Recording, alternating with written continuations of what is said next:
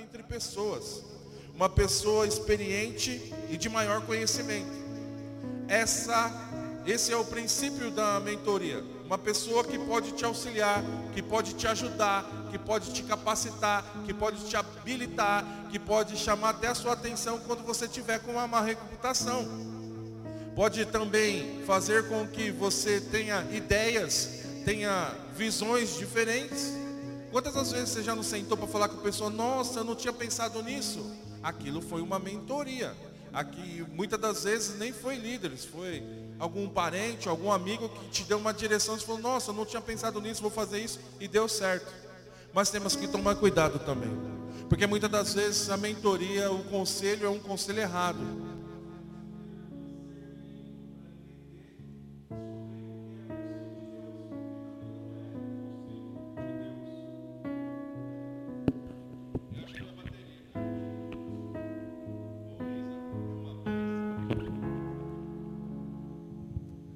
Glória a Deus.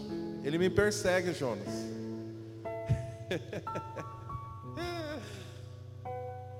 então, uma mentoria nós temos que ter cuidado.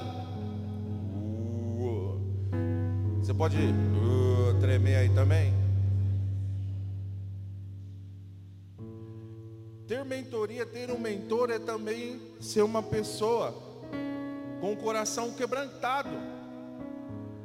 Ter um mentor é ser uma pessoa, ter uma pessoa que vai também. Você não vai gostar. Muitas das vezes também você não vai acatar. E se você tem o discernimento se aquilo é de Deus ou não, isso é o necessário. Você precisa ter o discernimento para entender se é de Deus ou não é. E se é de Deus, e mesmo que for difícil, por favor, cara. Mesmo que for difícil, por favor, acate. Não dá para ter uma mentoria para ter pessoas para te ajudar e de repente você não acatar os conselhos, não acatar a direção. É como se fosse um discipulador, alguém experiente que possa te aconselhar em áreas de necessidades, áreas de decisões. Todos nós precisamos de mentores, todos nós precisamos de discipuladores. Vira para a pessoa que está do seu lado e fala para ela: você também precisa.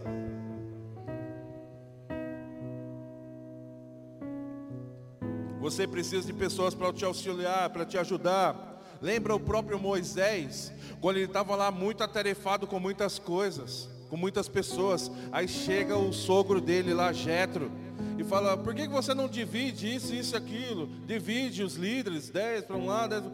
Pronto, ele teve uma direção, ele teve lá um mentor para dar um conselho para ele. E ele seguiu o conselho e deu certo. E olha que naquele momento aquele sogro era até da pá virada. Onde não há conselho, fracassam os projetos.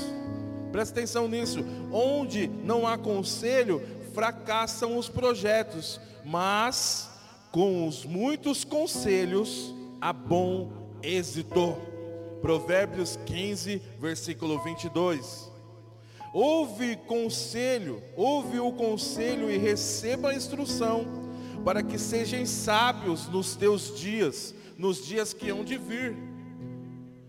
Vou repetir esse versículo de Provérbios 19, 20. Ouça o conselho e recebe a instrução, para que seja sábio nos dias que irão de vir para ser sábios no futuro, para ser sábios nos dias que hão que vir, eu tenho que acatar os conselhos, eu tenho que receber a instrução. Encontramos na palavra de Deus inúmeros homens e mulheres que cresceram através de um orientador, de discipulador. Nós temos o exemplo de Elias e Eliseu. Nós temos também o exemplo de Paulo e Silas e também o maior exemplo de um discipulador, que era o próprio Jesus, que discipulou, que mentoreou os discípulos. Todos nós precisamos de alguém que tenha mais experiência, mais bagagem, que possa dar orientações e apontar o caminho certo. Infeliz é aquele que vive independente, que não busca ajuda de ninguém que tem decisões sozinhos, Não dá para tomar decisões sozinha. Não estou querendo dizer a roupa que você vai vir no domingo. Não estou querendo dizer se você vai querer comer naquele dia um bife, uma picanha, um ovo frito. Não estou querendo dizer isso. Não esse tipo de decisão, mas decisões na sua vida profissional, pessoal, espiritual. Precisa de um discipulador. Precisa de pessoas te orientando precisa de pessoas te dando conselhos, não é obrigando você, não é faça isso e se não fizer vai para o inferno, não, é só orientação. O que, que você acha de fazer assim, assado? Tem que ter uma pessoa te orientando. A própria palavra nos dá direção para uma vida de dependência de Deus e de pessoas para nos orientar. A própria palavra. Lembra lá quando Paulo disse: Sejam meus imitadores, como eu também sou de Cristo. Paulo disse isso: Sejam meus imitadores, ó, oh, faça como eu faço, te dando um conselho, faça assim, como eu sou de Cristo. Então, tem que ter pessoas, a palavra de Deus nos dá direção para uma vida de dependência de Deus e de pessoas que nós possamos seguir. Decisões acertadas trazem sucesso. Decisões, conselhos trazem sucessos. Esses conselhos podem trazer sucesso, pode fazer nós prosperarmos. Pode fazer dar certo. Em todo o tempo tomando decisões para o trabalho, perdão, todos nós estamos em todo o tempo tomando decisões para o trabalho, para o casamento, para nós conquistarmos algo.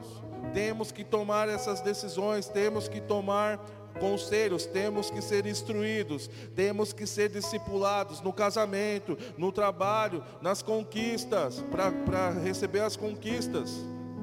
Essas decisões devem ser tomadas através de sua busca com Deus em oração, em jejum e em também através de conselho de pessoas, do seu discipulador, do seu orientador.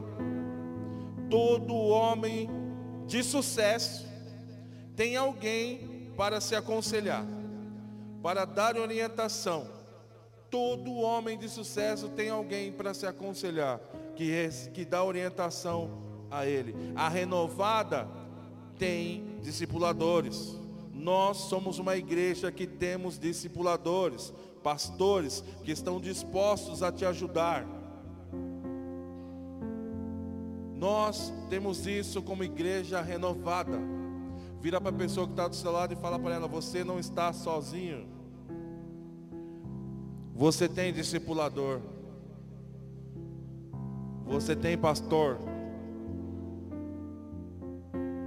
Você não está sozinho não, querido. Você não está sozinha não. Mas uma das características de uma pessoa que quer ser discipulada é uma pessoa humilde, cara. Essa é uma da cara, essa é a característica básica de alguém que quer ser discipulado, mentoreado. Como é que tem sido? Como é que você tem recebido as direções? Como é que você tem acatado os, seus, os conselhos dos seus mentores, do seu discipulador? Na vida secular, o preço é alto para contratar alguém que possa te dar conselhos. Na vida secular, o preço é alto. Se nós formos gastar dinheiro aí com mentores na vida secular, acaba sendo um custo muito alto. E na vida cristã, você tem à disposição os seus líderes, os seus pastores, e Deus. E detalhe, às vezes só custa um almocinho, um cafezinho. E muitas das vezes não custa nada. É muito mais em conta. Então, por favor, entenda isso. Quer ter sucesso? Quer ser uma pessoa próspera? É a palavra. A terceira palavra é mentoreamento discipulado. Você precisa ser discipulado, orientado, cuidado. E você pode ser isso também na vida de alguém, cara. Você pode ser esse conselheiro também na vida de alguém. Abra sua Bíblia comigo agora em Lucas, capítulo 22, versículo 13.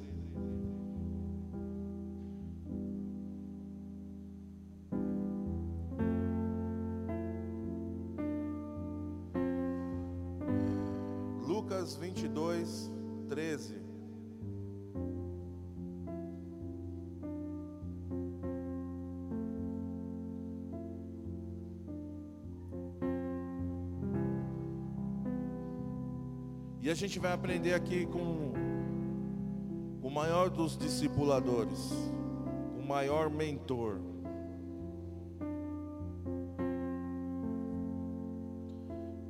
Diz assim, Lucas 22, versículo 13: Eles saíram ao encontro, eles saíram e encontraram tudo o que Jesus tinha dito, então prepararam a Páscoa.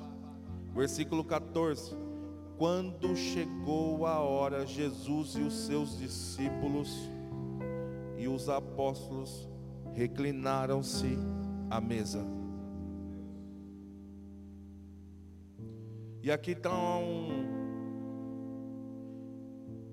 um momento de um discipulado. Jesus, antes de ser crucificado, ele falou assim: ó, vai em tal lugar, vai ter um homem lá carregando um cântaro cheio d'água ele vai te levar até uma casa. O dono dessa casa vai mostrar uma sala ampla para vocês. E vocês vão lá e preparem a ceia da Páscoa.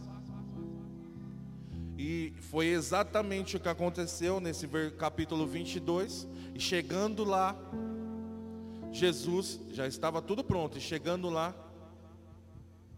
o que, que aconteceu?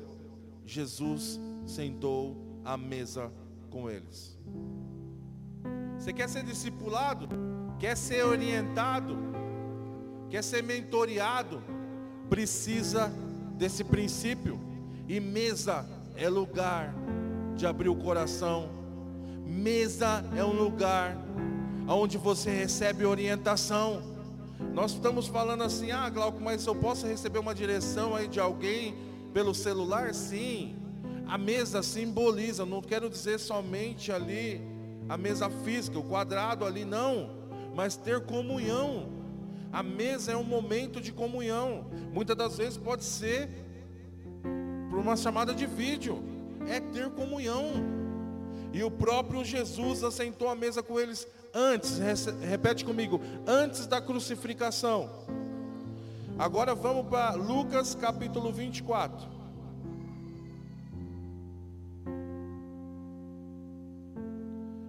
Lucas 24, versículo 13.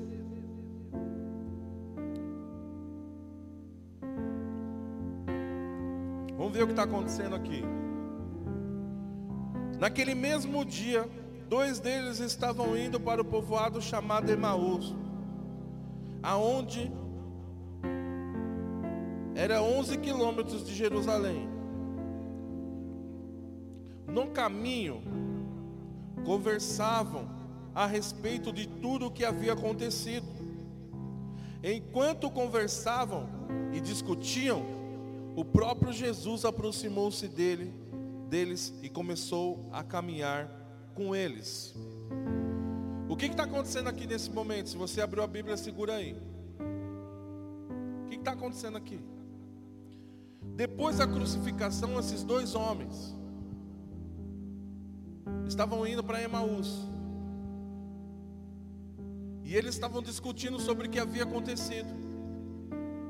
E Jesus chega perto deles, o discipulador, o mentor, chega perto deles e começa a caminhar com eles.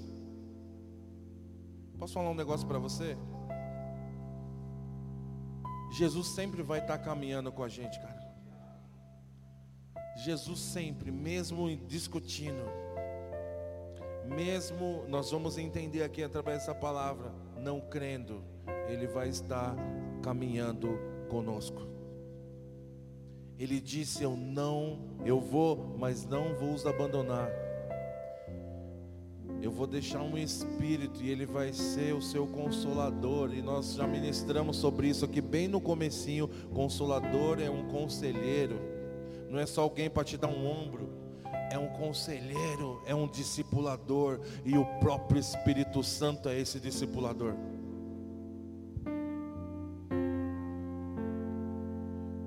Isaías capítulo 9, versículo 6, 5 ou 6 vai dizer que um menino nasceu um filho se nos deu, e o nome dele será, e ele será chamado Conselheiro, Pai da eternidade, Príncipe da paz. O Espírito Santo é o nosso mentor. Você precisa ter comunhão com o Espírito Santo. Com ele, sem ele nós nada podemos fazer. Versículo 17 diz assim: depois que ele chegou perto deles, né, que Jesus entrou ali na conversa, e lhe perguntou: sobre o que vocês estão discutindo enquanto caminham? O que, que é que vocês estão falando? Eles pararam com os rostos entristecidos. Olha o que está acontecendo nesse momento. Eles estão caminhando. E Jesus chega com essa pergunta: O que, que vocês estão discutindo nesse momento? tipo, olhou para Jesus com uma cara de triste e indignados.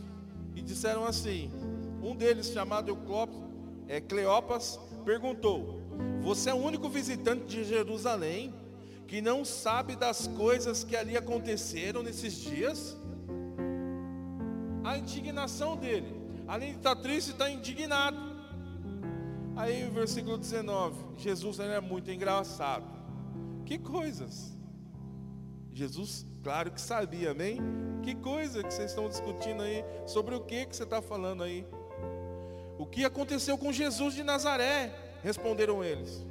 Ele era um profeta poderoso em palavras, em obras diante de Deus e também de todo o povo, o chefe dos sacerdotes. E as nossas autoridades entregaram ele para ser condenado à morte e também o crucificaram. E nós esperávamos que ele era de trazer a redenção a Israel. E hoje é o terceiro dia e nada disso aconteceu. Algumas mulheres foram até entre nós, deram um relatório e deram um susto em nós hoje. Foram de manhã bem cedo lá no sepulcro e não o acharam, não acharam o corpo dele. Voltaram a nós e contaram ter tido uma visão de anjos que disseram que ele está vivo. Olha o que está acontecendo aqui. Nós lemos lá em Lucas 22 que Jesus sentou à mesa com eles. Provavelmente nessa conversa teve um momento que Jesus falou assim: Ó, eu vou morrer, cara, fica tranquilo, tá? Eu vou ser crucificado. Fica sossegado. Teve um discipulado ali com eles, teve um cuidado, um, um mentoreamento ali com eles. Aí nesse momento, o cara está indignado. Ó, já é o terceiro dia, não aconteceu nada. As mulheres foram lá, voltaram e falou que antes falou que ele está vivo. Mas Jesus falou que ia morrer e ao terceiro dia ressuscitar, cara. E eles não estavam entendendo, não estavam acreditando. Alguns dos nossos companheiros foram até o sepulcro, exatamente como as mulheres tinham dito, mas não o viram ele lhe disse: Como vocês custam de entender, Jesus, como vocês custam de entender, e como demoram de crer em tudo o que os profetas falaram, como vocês demoram de crer, como vocês custam entender. Não devia o Cristo sofrer, 26, não devia o Cristo sofrer essas coisas para entrar em sua glória. E começando, olha só o discipulado aqui. Olha só o mentoreamento aqui. E começando por Moisés e todos os profetas, explicou-lhes, discipulou, mentoreou os que constava a respeito dele em toda a escritura. Ele deu mais uma aula de teologia ali, de escola bíblica, alguma coisa, de Tadel, ele deu essa aula ali, e começando por Moisés e todos os profetas, explicou o que constava a respeito dele em toda a Escritura. Meu, tem ideia quanto tempo demorou para ele explicar tudinho de Moisés até ele ali? Não foi pouco tempo. Não sei te falar exatamente, ó, oh, foram tantos minutos. Não sei te falar isso. Mas foi um bom tempo, porque ele começou lá de Moisés até chegar ali, passou por todos os profetas. Ó, oh, tá apontando para mim, tinha que morrer para ressuscitar. Versículo 28. Ao se aproximarem do povoado para o qual estavam indo, Jesus fez como quem ia mais adiante, como quem ia mais para frente. Mas eles insistiram muito com ele: Fique aqui conosco pois a noite já vem, o dia está quase findando. Então entrou para ficar com eles. Olha o que está acontecendo aqui no versículo 29, por favor, preste atenção nisso. Mas eles insistiram muito com ele. Por favor, fica aqui, cara. Não precisa ir não. O, a noite já vai acabar. O dia já está acabando, a noite já está aí findando. Então ele entrou, versículo 30 quando estava à mesa com eles, tomou pão, deu graças e o partiu. Preste atenção no que está acontecendo aqui. E hoje eu não esqueço de falar que antes da crucificação, Jesus sentou à mesa com eles. Para ter comunhão, para ter discipulado, para ter um mentoreamento para ser o mentor deles. Jesus sentou antes da crucificação, foi para a cruz, foi crucificado, voltou. E versículo 30, quando estava à mesa, pegou o pão, deu graças e o partiu. Versículo 31. Então os olhos deles foram abertos e reconheceram ele, e ele desapareceu da vista deles. Presta atenção, querido. Por... Antes da crucificação, ele foi até a mesa. Passou pela crucificação e voltou à mesa. Voltou para discipular. Voltou para explicar: Ó, vou partir o pão. Na hora que parte o pão, os olhos deles é aberto. Ele reconhece: é Jesus, aquele que nos ensinou tudo isso. É só na mesa, na comunhão é só na comunhão que nós vamos conhecer aquele que vive e reina. Ele não precisa voltar para a cruz, ele está pronto para nos abençoar na mesa o mentor das nossas vidas, o discipulador das nossas vidas, está pronto para nos abençoar quando nós estamos em comunhão, porque é isso que a palavra diz, como é bom e agradável quando os irmãos estão em união, é ali que o Senhor derrama as bênçãos da vida para sempre, é na união, na comunhão, vem o Senhor e derrama a bênção da vida para sempre, é quando nós estamos reunidos, estamos juntos, estamos prontos para receber do Senhor a direção, pronto para receber dele a cura, pronto para receber dele o discipulado na mesa, na comunhão. Mesa é lugar de comunhão. Mesa é lugar de comunhão entre você, marido, entre você, mulher. Mesa é lugar de comunhão entre você, liderado, e você, líder. Mesa é lugar de comunhão entre nós, pastores e líderes. Mesa é lugar de comunhão. O problema é que a mesa muitas das vezes vem com tanta coisa que engorda mais ainda. E tá difícil, né, amor? Meu Deus. Mesa é lugar de comunhão. Mesa é lugar de conversa, discipulado, de direção, ter comunhão. Se nós sentarmos na grama ali e começarmos a conversar, querendo ou não, se torna uma mesa, um lugar de comunhão. Como eu disse, não é o físico, mas com a mesa física ali fica um negócio legal. Jesus não voltou para a cruz para explicar de novo. Ah, eu vou ser crucificado de novo, então eu vou lá para você entender. Não. O que ele fez? Ele foi até a mesa novamente. Ele foi até a mesa. O que nós precisamos fazer é buscar cada vez mais comunhão com esse mentor. É buscar cada vez mais comunhão com esse discipulador. É buscar cada vez mais comunhão com o Espírito Santo Porque buscando comunhão com o Espírito Santo, nem eu, nem você vai ficar sem direção com a comunhão com o Espírito Santo, com o nosso mentor, o nosso discipulador e com a ajuda dos líderes, com a ajuda dos pastores, nós vamos ser pessoas prósperas. Nós vamos prosperar, porque nós não estamos sozinhos, não nascemos para viver sozinho, nascemos para ser discipulados uns aos outros. Hoje você pode ser discipulado por alguém, mas amanhã você pode discipular outras pessoas. Você tem que entender que você foi chamado Deus te chamou também para fazer aquilo que hoje pessoas estão fazendo por você. Deus te chamou também a abençoar pessoas, direcionar pessoas, discipular pessoas. Deus nos escolheu antes do ventre da nossa mãe e nos designou a ser profeta. Profeta aqueles que dão as direções. Então você tem que começar a crer nisso, cara. Ah, Glauco, mas eu já fiz isso, isso e aquilo. Já não dá mais tempo, estou muito velho. Ou eu sou muito novo para isso. Não, é agora. Independente da idade. Se eu tenho mais, se eu tenho menos, não interessa. Se eu fiz isso, se eu fiz aquilo. Meu, esquece o que você já fez. Não importa como você começou. A Bíblia diz que o final é mais importante do que o começo. Jesus, ele nasceu, mas a morte dele foi muito mais importante do que o nascimento.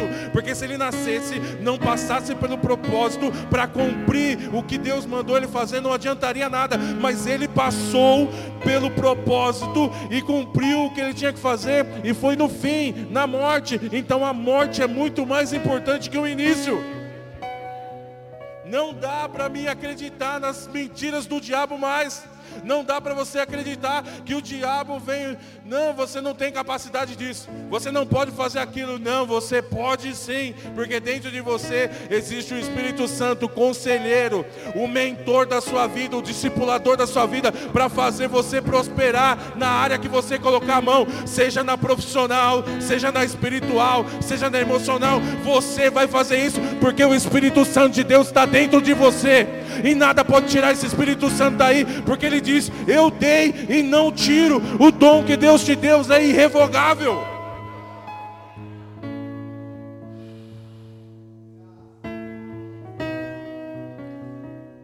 Em 1 Pedro 2,9, Deus diz que Ele nos tirou das trevas e trouxe para a Sua maravilhosa luz. E olha só o que esse versículo também diz. 1 Pedro 2,9.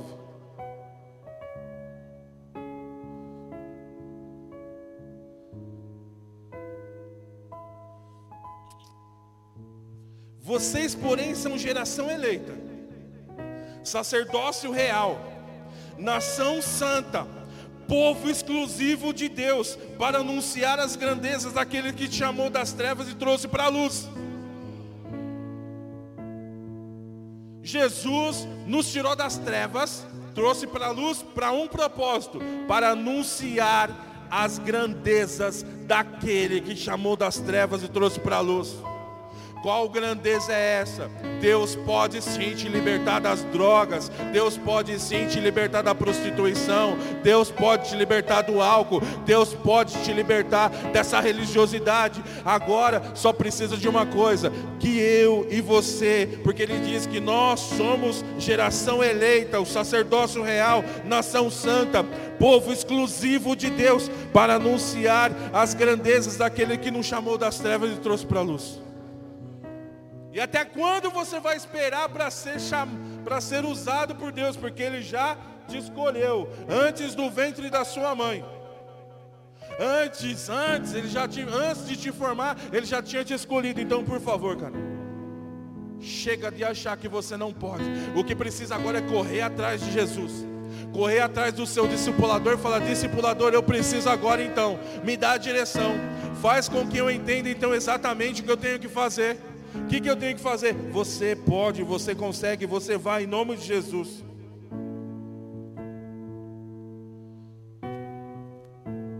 Em Isaías capítulo 20 diz assim: a mesa está posta, os lugares estão dispostos, tudo está preparado. Agora comam, bebam, de pé, os príncipes e líderes, untai aos vossos escudos. Presta atenção que Isaías está dizendo: a mesa está posta, o lugar da comunhão com Ele está posto. Agora coma, coma dessa palavra, coma dessa união. está preparado, agora comam, bebam, de pé príncipes, de pé líderes. Olha o que Isaías está dizendo, de pé, pronto, está pronto, coma, coma, tenha comunhão, tenha isso. Êxodo capítulo 25, versículo 23 diz assim: Então recebeu a direção da construção do tabernáculo. Quem recebeu? Moisés recebeu essa direção. Ó, vai lá, faça uma mesa, uma mesa de madeira, de acácia, com 90 centímetros de comprimento, 40 centímetros de 45 centímetros de largura e 70 centímetros de altura. Olhem, olhem isso, presta atenção nisso. Deus deu a direção de fazer uma mesa dentro da onde? Do tabernáculo. Uma mesa para quê? Versículo 30 de Êxodo 25. Coloque sobre ele os pães da presença, para que sejam sempre diante de mim. Deus manda fazer uma mesa no tabernáculo e coloca pão em cima. Quem é o pão da vida? É Jesus sobre a mesa, sobre a comunhão, Deus já estava mostrando que o início do ministério de Jesus começou na mesa do tabernáculo. Colocou o pão da propiciação ali. Olha aí, ó, coloca o pão em cima da mesa, tem comunhão, em cima da mesa tem alimento, em cima da mesa tem provisão. É na comunhão, é no discipulado, é no mentoreamento que tem comunhão. E ele colocou essa mesa lá no tabernáculo. E antes de Jesus subir para ser crucificado onde ele estava, que nós lemos em Lucas capítulo 22, versículo 14, ele estava à mesa. E quando ele foi crucificado, para onde ele voltou? Para a mesa e depois sumiu, desapareceu da presença deles. Jesus começa um ministério na mesa. E vai lá terminar na mesa. Na comunhão você tem um discipulador e esse discipulador está pronto para te discipular na mesa. Mesa, comunhão, oração, Jesus pelos líderes e principalmente guiado pelo Espírito Santo que habita dentro de você. Só você pode escrever o seu final. Você pode escrever o seu final.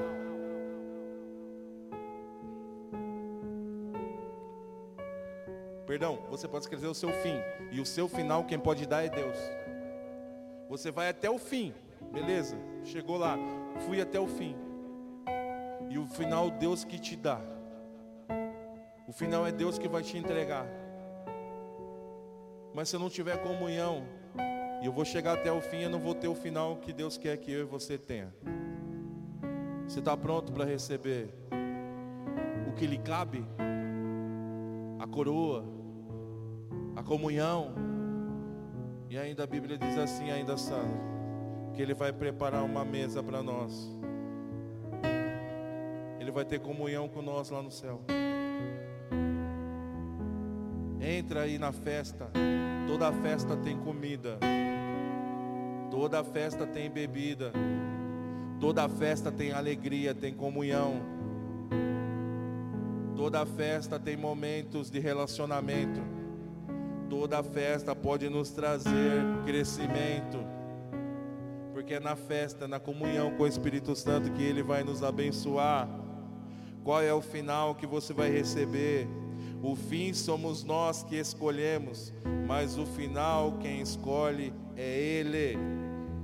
Ele pode nos escolher, Ele que pode nos abençoar. João capítulo 7 capítulo 20, versículo 7. Eu ministrei isso aqui. Eu acho que foi no dia que eu vim, nem era pastor, convidado pelo Alex para ministrar aqui. Bem como o lenço que estava enrolado na cabeça de Jesus estava dobrado à parte, separado das faixas de linho. Essa foi a visão que essas mulheres que deram esse relatório viram lá.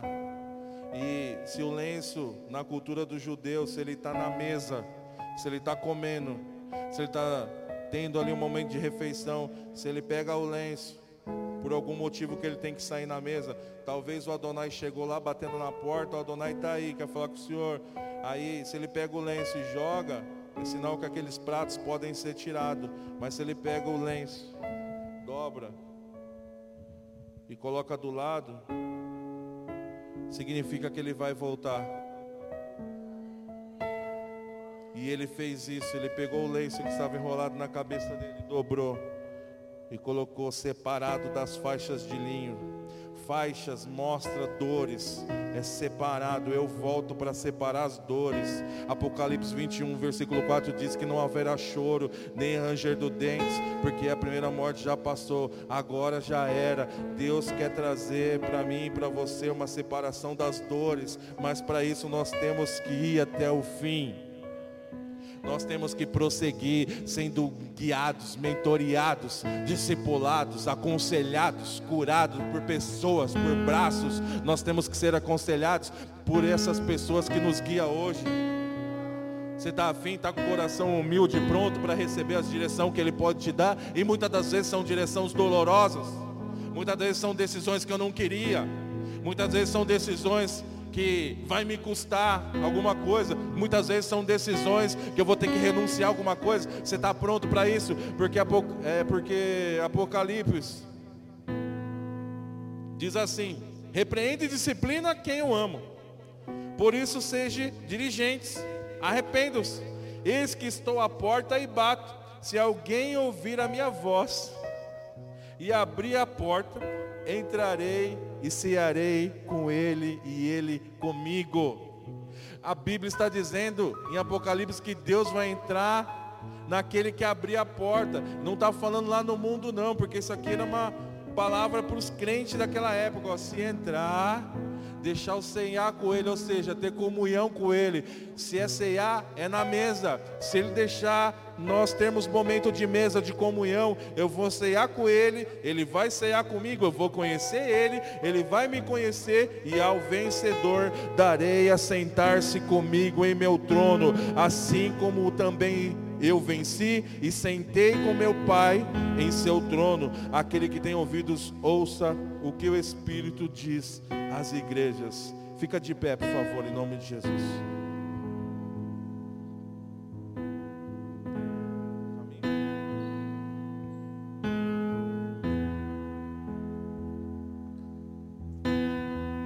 Eu não sei aonde você precisa de ser discipulado.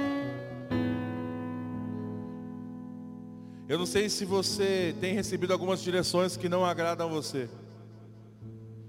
De uma coisa eu sei, que dependente da direção, se você não estiver feliz no reino de Deus, cara, servindo a Ele, se você não estiver se importando para aquilo que Ele te chamou para fazer, querido, aonde é que você vai ser feliz? Aonde é que você vai ter comunhão? Aonde que é que você vai ter um futuro? Se você não receber as direções dele, se você não receber o discipulado dele. A característica para receber um discipulado é a humildade. E não adianta fazer humilde naquele momento e depois não receber as outras direções, não vai adiantar. Se Deus te chamou, te escolheu, é para você ser bênção na vida de todos, canal de bênção na vida de todos. E você não pode bloquear isso através da sua vida. Se Deus confiou algo na sua mão e entregou algo na sua mão e você não tem deixado ser usado, você não tem se rompido, cara, tá errado. Tá errado. Deus nos tirou das trevas e trouxe para a luz para anunciar as grandezas dele. Se eu não anuncio as grandezas deles, eu estou negligenciando o que ele mandou eu fazer. Negligenciando. Então que você entenda que você precisa, cara, fazer o que Ele mandou você fazer, cara. Em nome de Jesus. Espírito Santo de Deus, nós estamos.